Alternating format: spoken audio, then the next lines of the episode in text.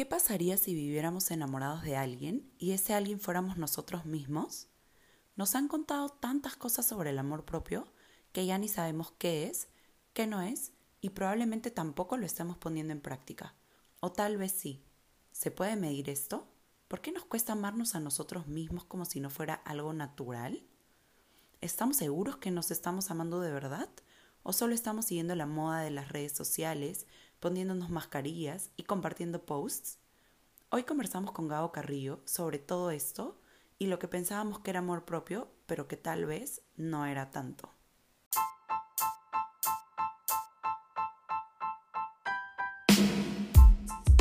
A veces vamos más rápido, otras veces más lento, a veces arriba, a veces abajo. A veces ni sabemos para dónde vamos o para qué vinimos. Pero siempre, siempre estamos haciendo el mismo viaje. ¿Es más importante la velocidad? ¿Es más importante el destino? ¿Es más importante la compañía? ¿O es más importante el viaje? Todos recorremos diferentes rutas, no importa de dónde venimos ni hacia dónde vamos. Solo sabemos que compartimos muchas más paradas en común de las que creemos.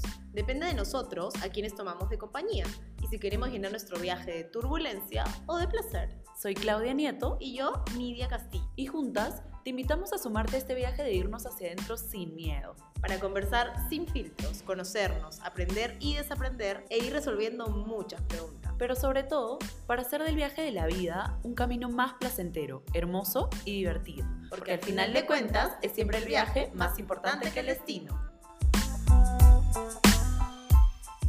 Todo el tiempo he estado pensando eh, sobre el amor propio, qué era, cómo se veía, si lo merecía, si no lo merecía, me cuestiono un montón de cosas.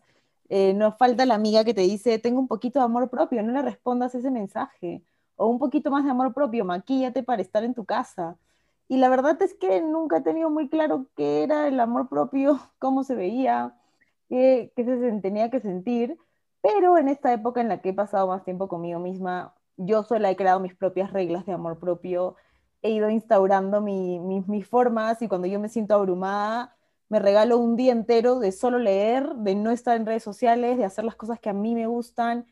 Y a lo mejor ese es mi amor propio, a lo mejor se ve diferente para cada persona, a lo mejor no está escrito en piedra y, y no sé, eso es lo que siempre he estado pensando. Y hoy tenemos esta conversación con Clau.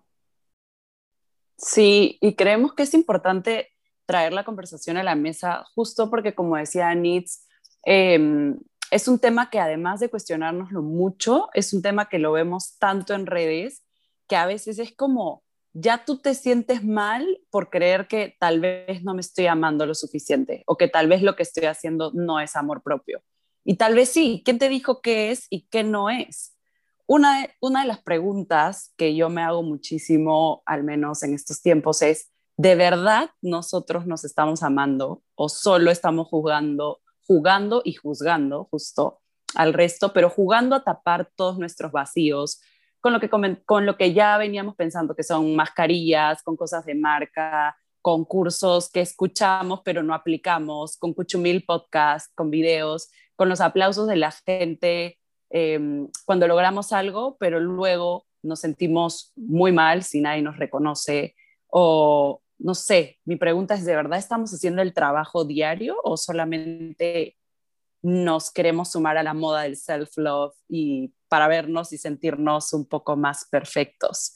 Creo que mm, el amor propio, en lo que, como yo lo he visto y, y como lo he vivido, es algo que sí puede empezar tal vez habiendo escuchado a alguien que hable de eso o viendo algún video, pero el amor propio es es un viaje que va más allá y que va hasta ver tu historia y pararte al espejo y no verte y aceptarte solamente como en cuerpo y lo que tú puedes ver en el momento, sino reconocer tu historia y abrazarla.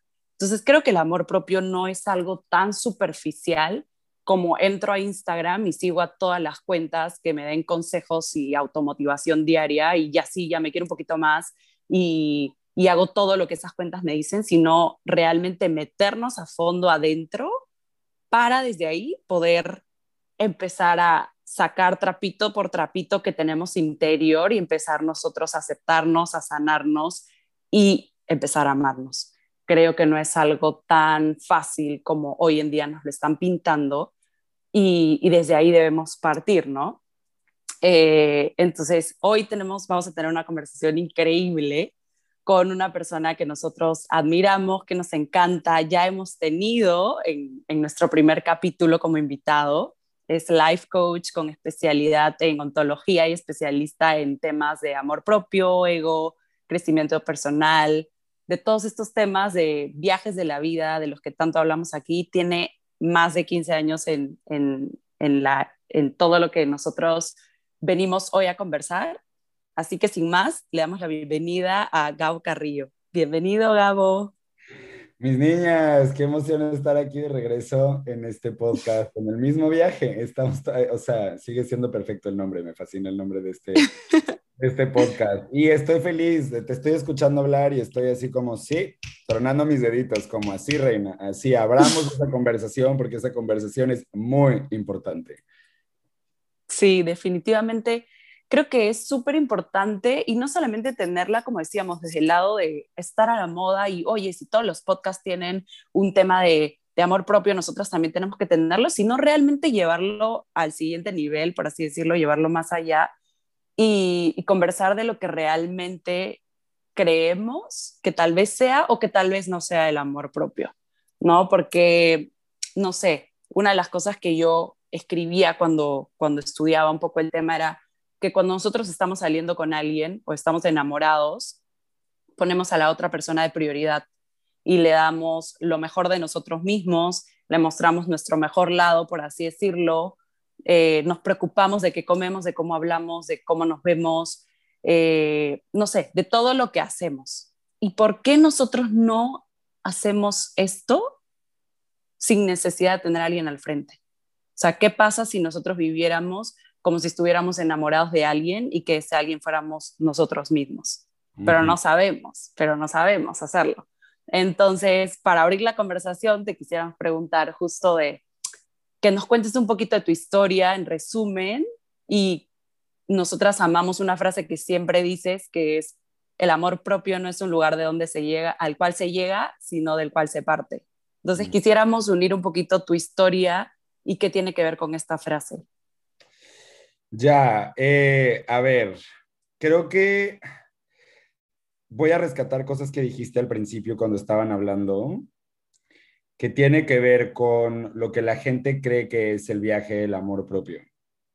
Yo honestamente sí veo el por qué utilizar el amor propio y por qué el amor propio es tan importante y por qué hoy en día puede ser que sea un boom. Y yo que me dedico a esto, hay veces que siento que esta mercadotecnia tan grande o esta forma tan grande de hablar del amor propio, porque una de las cosas que ocurre es que siempre todo el mundo te habla de amor propio, pero luego no te dan el mapa, luego no para dónde, pa. o sea, todo el mundo solamente te dice que es amor propio Muchas veces incluso en las redes sociales creemos que una persona que nos está hablando de amor propio realmente no nos está hablando de amor propio, sino que es todo un speech construido. Entonces, verdaderamente, ¿qué es el amor propio? ¿no? O sea, ¿cómo se construye? Y creo que uno de mis propósitos más grandes y una de las razones por las cuales me dedico a lo que me dedico es porque más allá de yo tener el título de life coach o de tener título de coach ontológico, Creo que toda mi vida he estado yo mismo en este viaje de querer aprender a estar en paz con mi autenticidad y poder sentirme completamente libre siendo quien soy,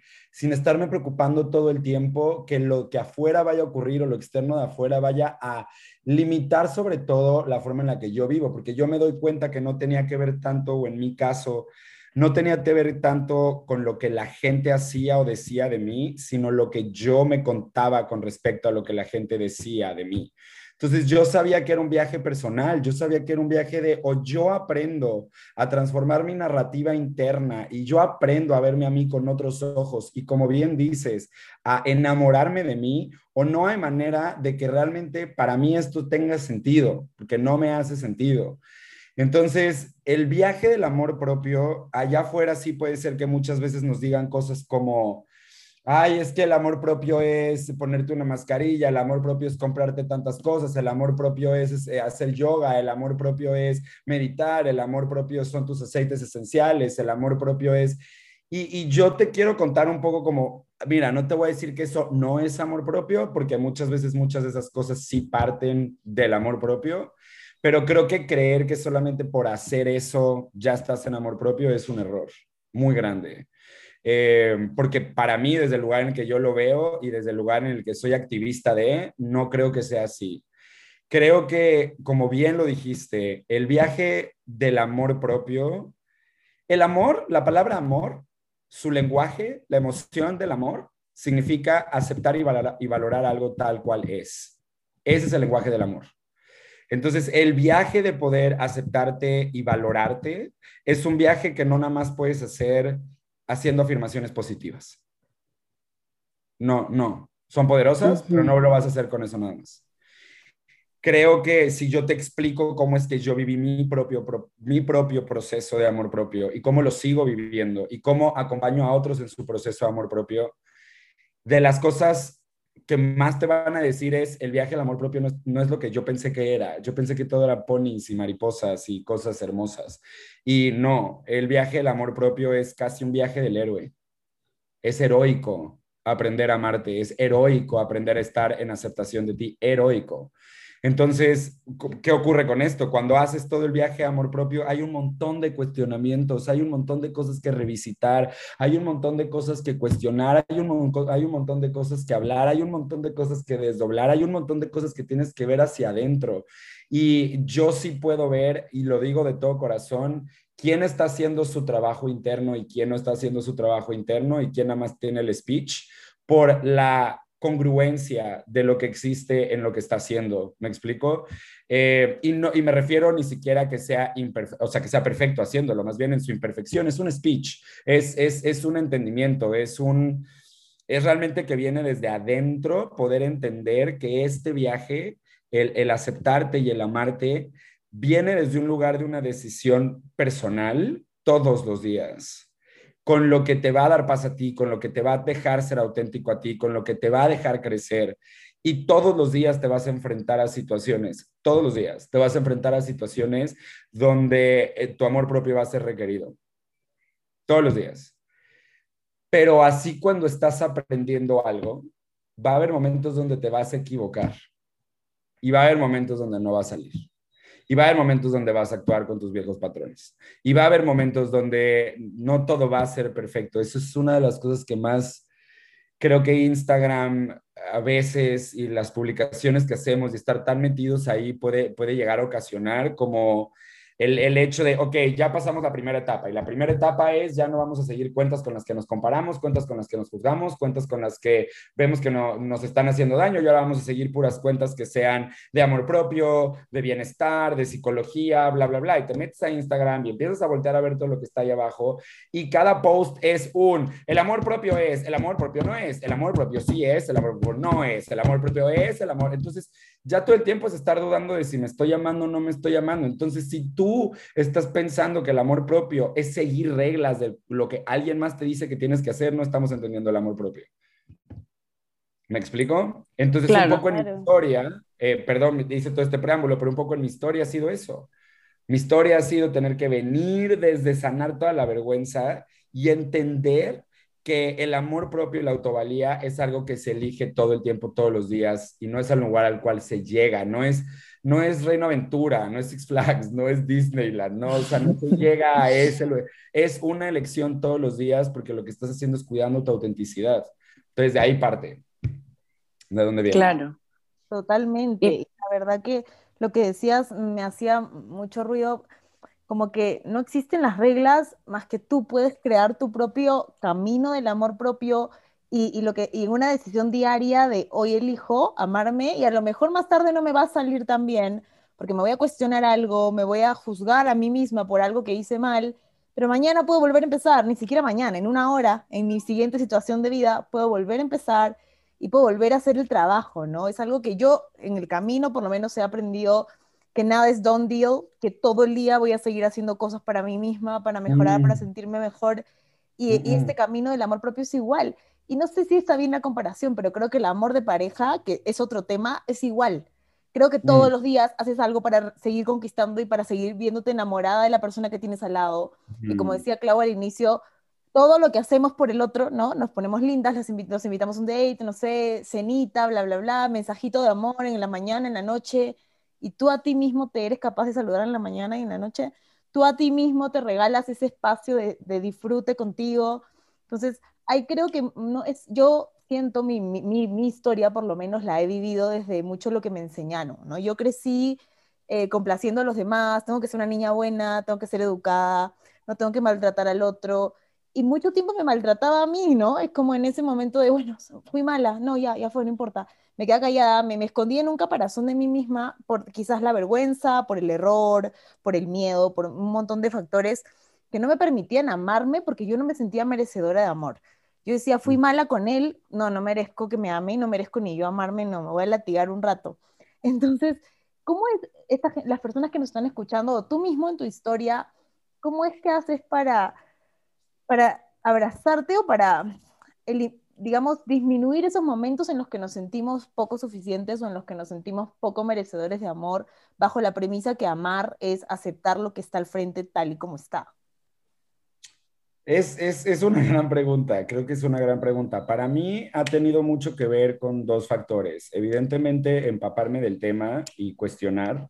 Cuestiono absolutamente todo, le doy vueltas absolutamente a todo, ¿no? Como para poder entender diferentes conceptos, escucho puntos de vista de otros autores o de otras personas. Incluso me pongo a escuchar puntos de vista de gente que piensa que esto es una tontería y que no es verdad. Me explico gente que lo juzga, gente que lo critica y me pongo a escuchar de todo un poco como para yo estar construyendo mi propio criterio. Y te voy a decir cómo yo llegué a mi propia conclusión, ¿no?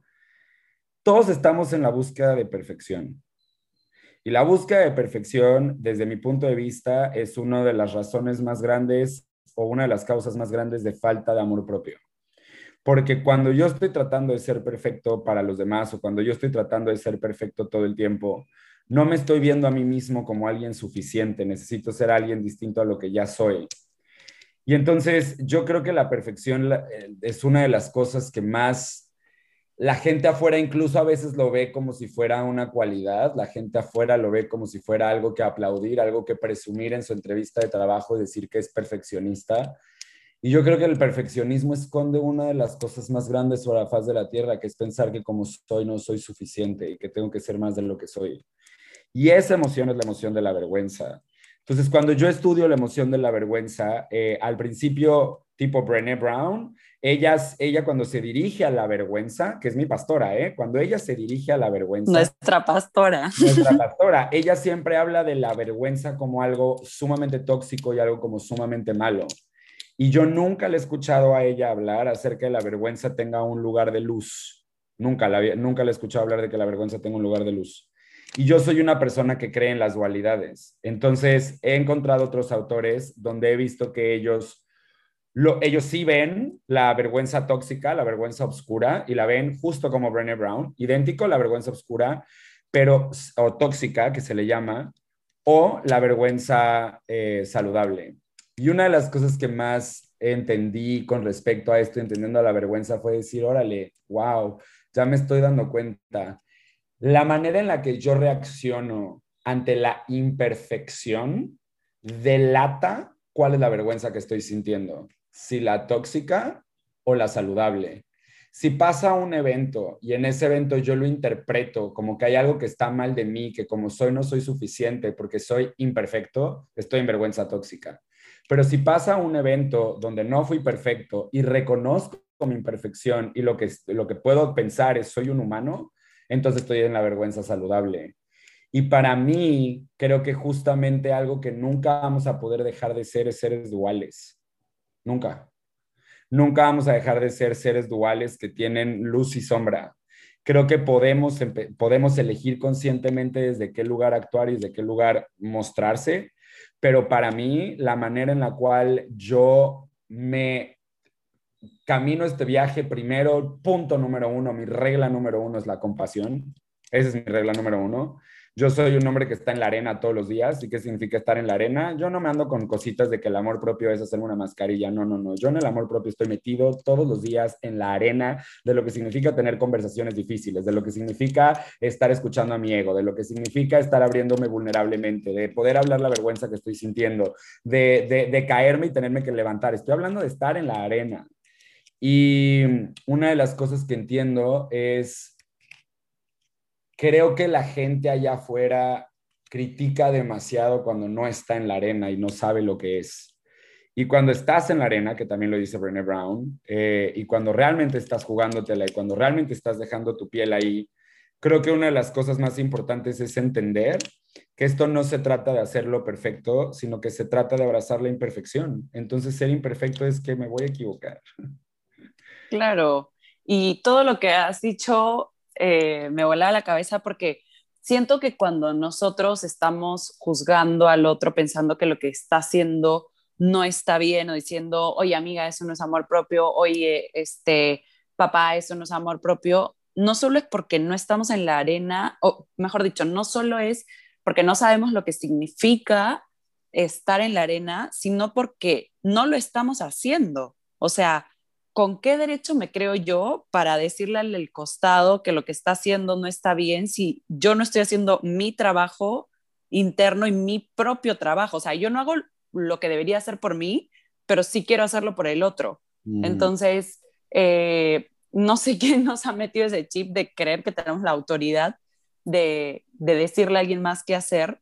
Y justo ahorita que hablabas de la vergüenza y Nietzsche hablaba de cómo hemos crecido y de lo que nos han enseñado, creo que todo esto tiene que ver mucho con la culpa que sentimos, que justo genera la vergüenza, porque nosotros crecemos con culpa. O sea, estamos acostumbrados a recibir castigos desde niños, así nos criaron. Y con todo lo que veníamos hablando ahorita, justo con lo que Gabo decía de la vergüenza y lo que Nietzsche decía de cómo hemos ido creciendo, porque sí, creo que todos hemos ido creciendo con un adulto que nos decía cómo debíamos ser, que si, eras un, que si no eras una buena niña ibas a recibir un castigo, si no sacabas las notas que en el colegio te pedían o que tú como padre esperabas que tu hijo saque, también recibías un castigo.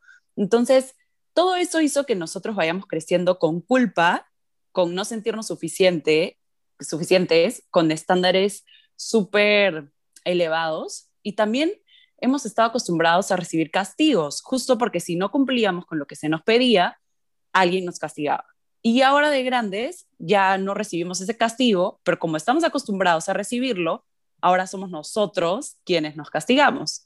Ya no necesito a mi papá para decirme que si en mi presentación, entre comillas, no lo hice bien, ya no, no soy suficiente, es que lo debía haber hecho mejor, lo pude haber hecho mejor y creo, que ahí caemos en ese loop, como tú decías, del perfeccionismo por no sentirnos suficientes. Y creemos que necesitamos hacer algo para que nos quieran, porque desde chiquitos escuchamos eso, ¿no? El hazlo por tu papá, hazlo por tu mamá. Y ya desde ahí inconscientemente se nos crea eso de que para que alguien más nos quiera, nosotros debemos hacer algo. Y que primero nos tiene que querer alguien más para luego querernos nosotros, cuando es totalmente al revés. Y, creo que sí es importante hablar de eso porque no solamente es un tema de, de ahora decir, ay, wow, sí, tienen mucha razón, entonces yo me voy a querer primero yo y este, voy a creer que todo lo que hago está bien y ya me voy a aplaudir todo. O sea, creo que va mucho más allá de, solamente aplaudirte todo y, como tú decías, ponerme mascarilla y, y, creer que todo está bien. O sea, creo que se remonta a, como tú decías, tirarte en la arena, pero ver tu historia.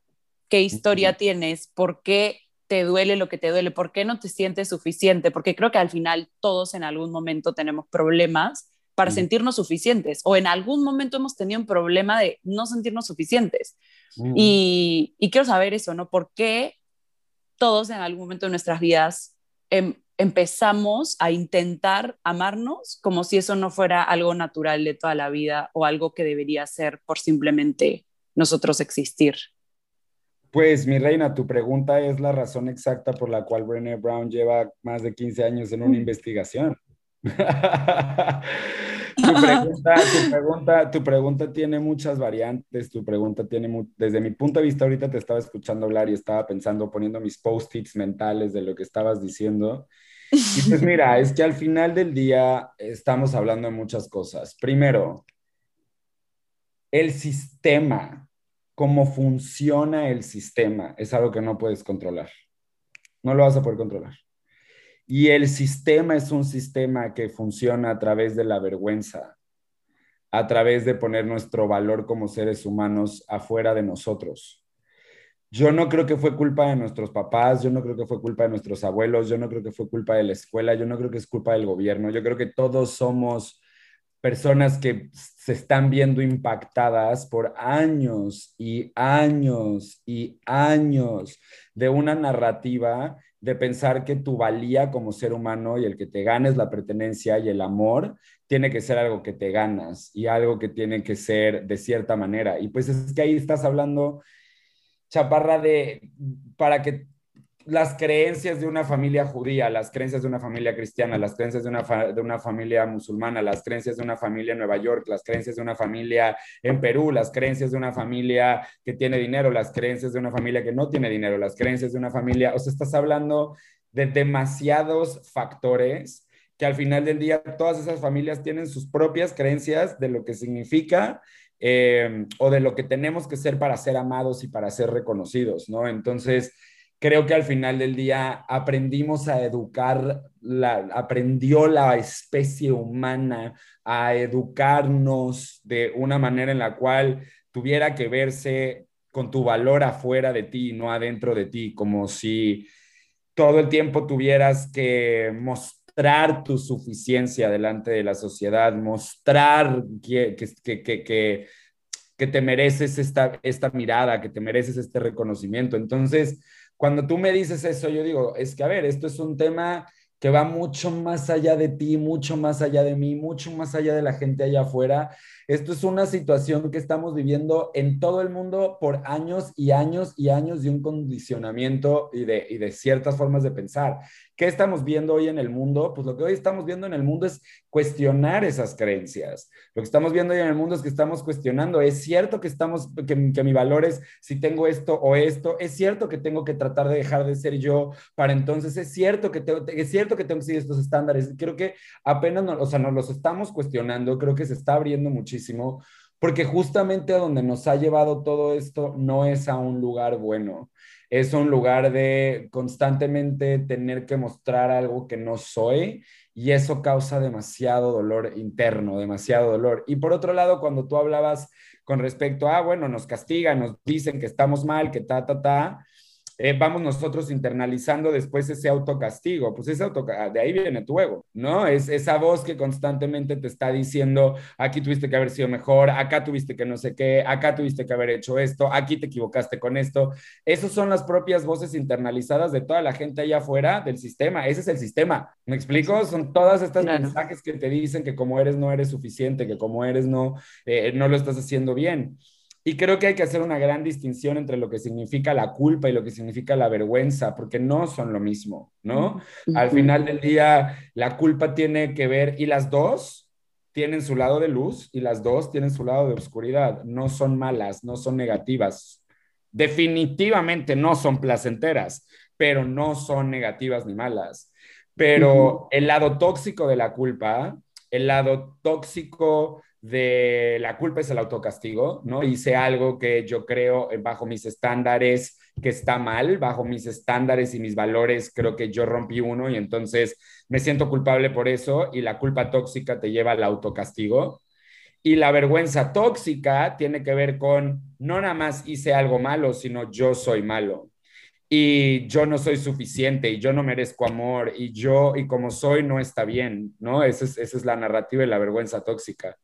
Y creo que las dos tienen que ver con comportamientos, solamente que la culpa tiene que ver con valores que yo rompí personales y la vergüenza solamente se detona cuando siento que rompí un estándar social. No hay especie en el mundo más que los humanos que experimentan vergüenza. Somos la única especie que puede experimentar esa emoción porque es una emoción social. La vergüenza es una emoción que se detona por lo social, porque siento que hay algo que está mal de mí, no voy a poder pertenecer. Y dado que mi biología, mi instinto, lo que más me importa es pertenecer, es, es, ser visto, ser amado, ser reconocido, porque quiero que alguien vea me que acepte. que con su mirada valide mi existencia. ¿Me explico? De alguna u otra manera creo que creo que justamente eso es lo que pasa, que nos empezamos a perder en tratar de ver que alguien nos valide versus nosotros a nosotros mismos. Entonces, pues bueno, en esta diferencia entre la culpa y la vergüenza, eh, creo que hablar de vergüenza es importante porque es algo social y hablar de vergüenza es importante porque es la antítesis o lo opuesto de la autovalía y el amor propio. Yo quisiera preguntarte por qué, con todo lo que nos vienes comentando de, de, la vergüenza y de la culpa, no entiendo todavía muy bien el concepto de por qué ponemos nuestra valía en manos de los demás. Viene por un tema del sistema, por lo que nos han enseñado, pero a mí me pasa que de todas maneras, aunque ya he conocido un poco este tema y estoy en el viaje del amor propio, que ahí todos los días dándole un poquito mejor, pero todavía me pasa que cuestiono lo que hago en base a lo que el otro va, a decir de lo que hice, ¿no? Desde el trabajo, desde el día a día, desde dar un regalo, ¿le gustó, no le gustó? ¿Está feliz con eso? Y no sé cómo, o sea, no sé si tú nos puedes dar algún tip o algún, algo que tú haces a lo mejor para tu vida. Mm, no sé cómo tomar decisiones basadas en mí misma y en mi amor propio y en decir, hoy me provoca mudarme al otro lado del, del país porque quiero porque sé que eso me va a hacer bien y porque no le hago daño a nadie y no me importa lo que van a decir los demás y yo voy a tomar la decisión por mí misma y por mi amor propio y no me voy a sentir mal por eso, porque creo que pasa mucho eso. A mí me pasa personalmente y a lo mejor hay mucha gente que nos está escuchando, ponemos nuestra, nuestro merecimiento, nuestro valor en, las manos de los demás. Eh, qué gran pregunta estás haciendo otra vez. Eh, Creo que mi respuesta ante esto sería lo siguiente, porque creo que otra vez estamos como en los polos, ¿no? Como o es todo o es nada. Yo no considero que la validación externa es algo negativo. Yo considero que definir mi valía a través de lo externo es lo que está, lo que lastima. Evidentemente, yo, Gabo Carrillo, que yo soy una persona que veo mi valía y practico actos de amor propio, las veces que sé que ese es el camino, porque a veces me equivoco y a veces no es todo perfecto, yo me puedo dar cuenta que hay momentos donde si yo quiero, por ejemplo, salir con un amigo o si yo quiero salir con una persona en forma romántica, creo que no está mal querer buscar que el otro te reconozca o que el otro eh, lo valide o que al otro le guste. Creo que es parte esencial, la validación es parte esencial del ser humano. Creo que más bien se convierte en un problema cuando si yo no obtengo esa validación me voy para abajo si cuando yo no obtengo esa validación, entonces empiezo a entrar en vergüenza. Si cuando yo no obtengo esa validación, entonces empiezo con una narrativa que hay algo que está mal de mí. Ahí es donde hay que trabajar en amor propio. Pero si yo estoy buscando que alguien, o sea, le quiero hacer un regalo especial a alguien o quiero hacer algo especial para alguien y espero que le guste eso que voy a hacer para esa persona, pues está padre que se siente bien bonito cuando otra persona te valida lo que hiciste con amor, ¿me explico? Pero si en algún momento hago algo y alguien, ese alguien no me lo valida, eh, también poder decir, está todo bien, estoy tan fuerte internamente que no necesito pensar que hay algo que está mal de mí porque tú no me validaste, ¿sabes? Entonces, creo que no somos una isla. El amor propio no se trata del egoísmo tóxico, se trata del egoísmo sano.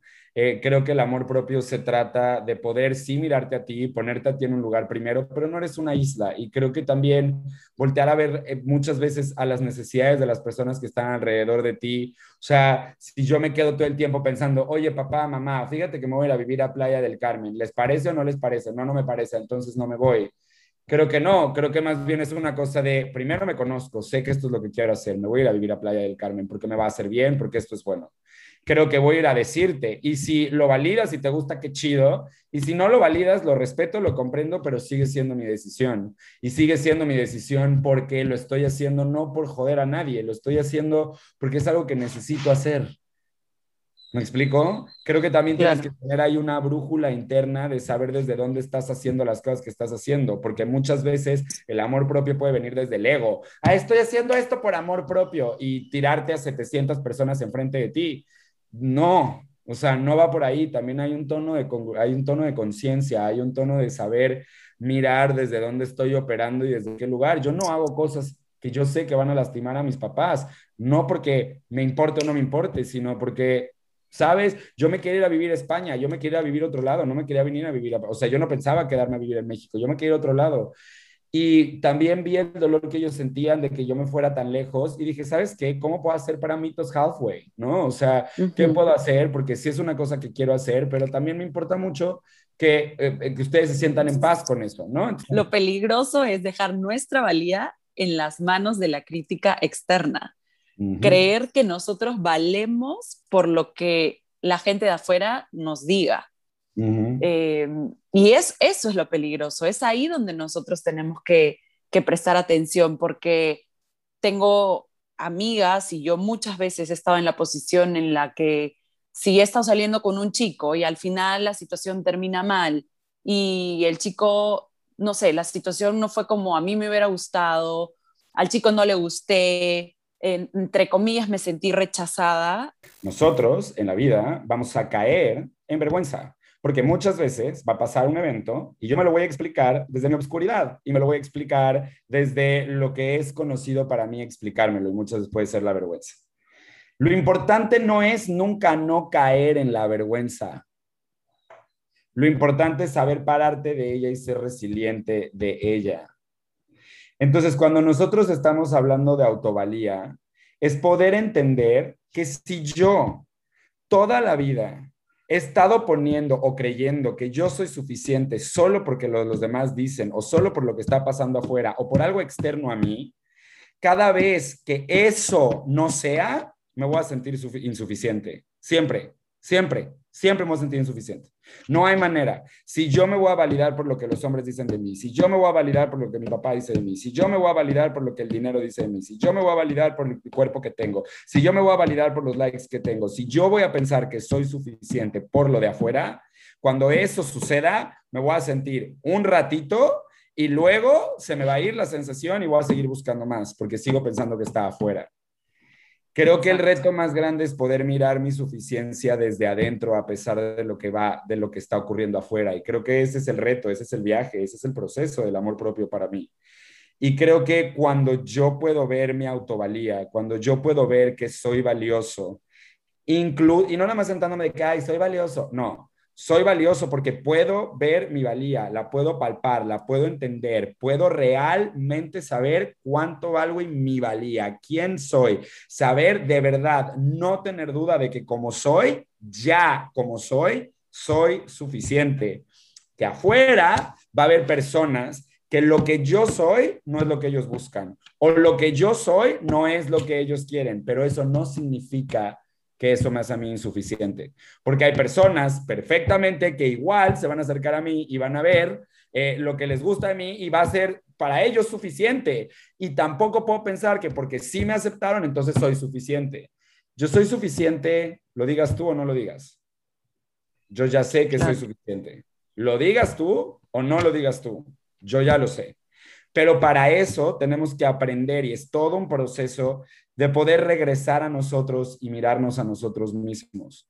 El asunto se trata de reconocerte, no reconocerte de aplaudirte, es reconocerte, volver a saber quién eres. Porque cuando todo el tiempo estás mirando hacia afuera, no sabes quién eres, porque estás tratando de complacer a todo el mundo. Cuando miras hacia adentro, te reconoces y en el reconocerte, cuando sabes cuál es tu valía, dejas de buscarla, y la vida empieza a convertirse en otra cosa. La vida se empieza a convertir en una cosa más de querer tener espacios en soledad, de contemplar, de seguir viviendo la vida, de querer, de, entender tu imperfección, de abrazarte con tu luz, con tus sombras, con que no todo va a ser perfecto. Creo que se trata de seguir tu corazón, de seguir lo que te marca tu intuición, de seguir lo que crees que está bien para ti, lo que te da paz, lo que no es negociable, poner tus límites. Empiezas a vivir una vida mucho más consciente. El amor propio no se convierte en una película de Disney eh, cuando, cuando entiendes el concepto del amor propio, lo que hace es te da un norte de cómo elegir una vida consciente para ti. ¿Me explico? Entonces, para mí esa es, esa es la gran, em, pues esta distinción, ¿no? De, de, de, lo que realmente significa la autovalía. Y es un camino, ¿no? O sea, me gustaría dejar aquí como en, en, en el podcast para los que nos están escuchando, es un camino, se ve de mil formas, tiene ups and downs, miles, y algo que también habíamos conversado antes, no interesa si la persona que está a tu lado está viviendo el mismo viaje que tú, del conocimiento, de la autovalía, no le des la, no, no sé cómo compartir esto sin que suene mal, pero nadie tiene el derecho de decirte cómo es que se ve el amor propio para ti, cómo es que se tiene que manejar el amor propio en tu situación, en tu vida, en tu historia.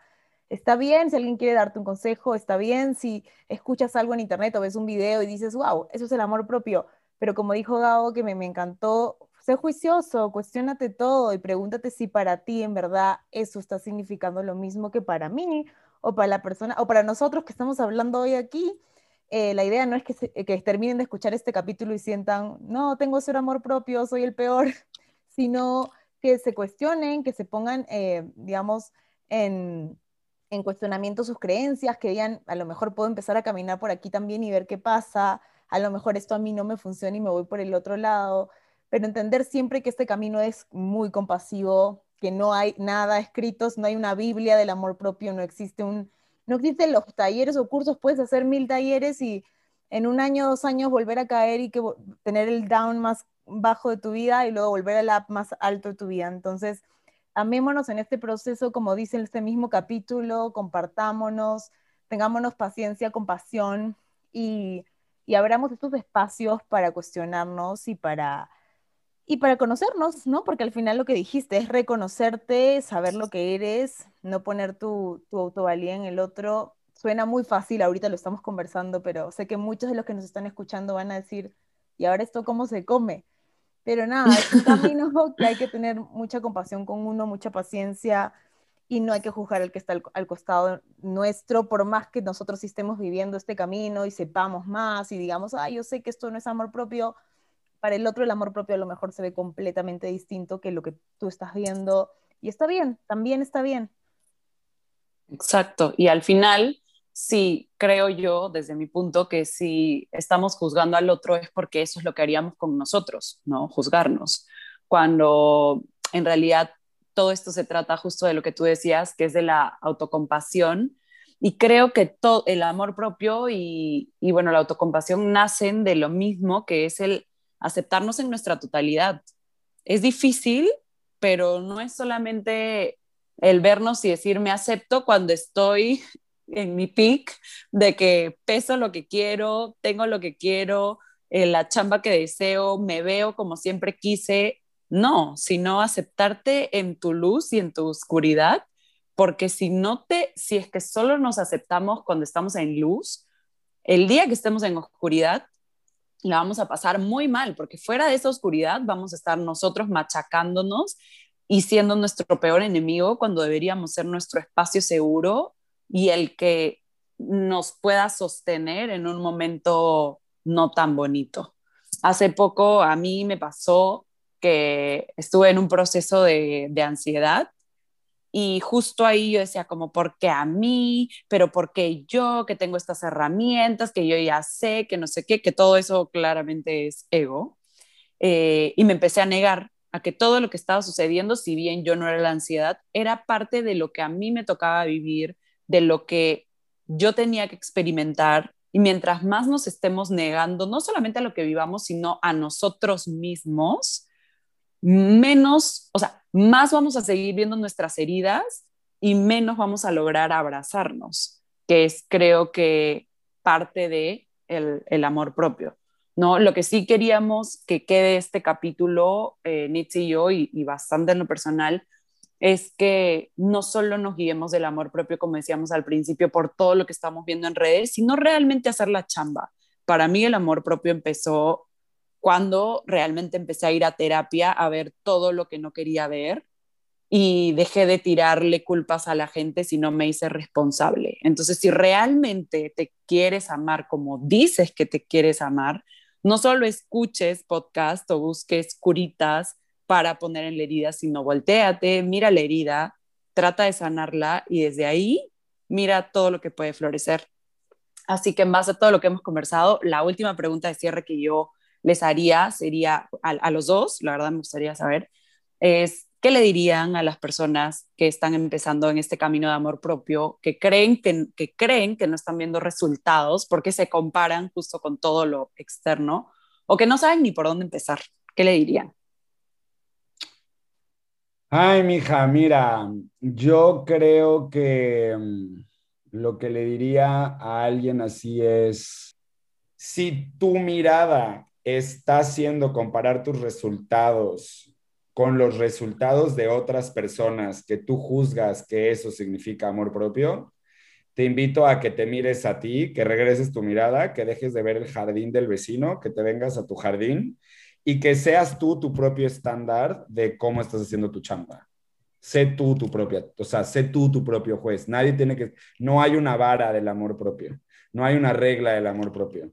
No hay una, esta es la única manera en la que se hace. Creo que todos estamos aprendiendo y creo que hay personas que lo viven de maneras muy diferentes y tal cual. Creo que eso, yo lo que te diría sería, mírate a ti, mira tú tus avances, habla con gente que amas. Primero también, si sientes que estás en este lugar, creo que también te, te recomendaría habla con gente que amas de cómo te sientes y deja que también ellos te den su mirada para que te recuerden un poquito de aquellas cosas que se te olvidan cuando no las estás viendo por sentirte insuficiente. Entonces, eso te diría yo.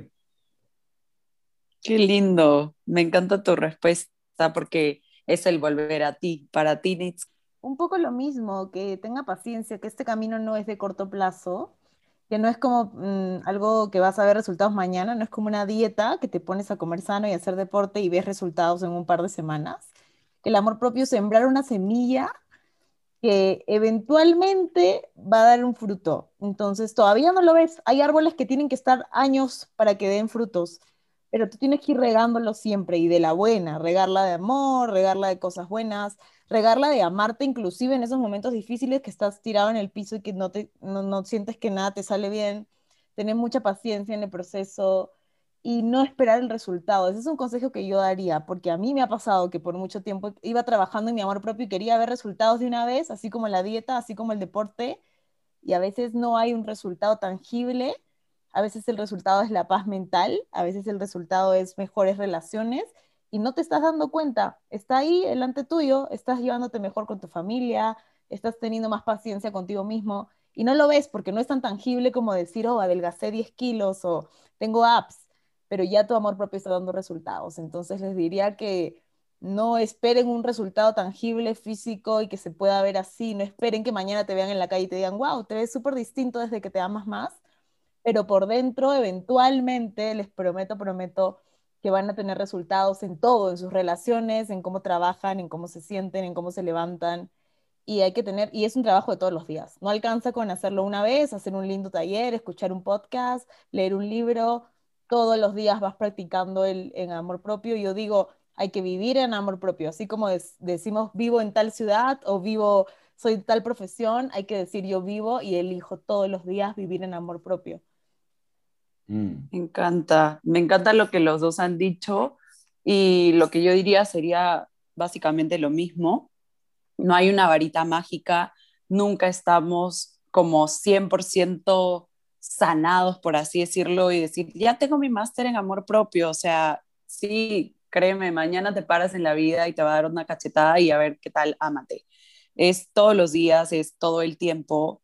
Eh, como decía Gabo, hay que voltear la mirada hacia nosotros. Los resultados están todo el tiempo. Si empezamos a ver nuestra historia y cómo estamos hoy nosotros y cómo estábamos antes, no mirando cómo está mi amiga la del costado o cómo está el coach fulanito, tiene que ver todo con nosotros. Entonces, creo que va por ahí. Eh, hay que hacer el trabajo real, el interno. Ve a terapia, mira tu historia, abraza tus heridas, qué te quieren decir tus heridas, qué te quiere decir tu ego. Creo que por ahí va más el amor propio que por solamente leer posts bonitos en Instagram de, de cosas que nos puedan decir, ¿no? Entonces, les agradecemos muchísimo a todos los que se han dado el tiempo para escuchar esto. Te agradecemos infinito, Gao, por tu energía, por tu tiempo, por tu sabiduría y todo lo que nos vienes a, a compartir. Esperamos tenerte pronto nuevamente. Gracias por todo. Y, nos, vemos el próximo miércoles. Nos encuentran en Instagram como arroba el mismo viaje guion abajo. Chao. Gracias.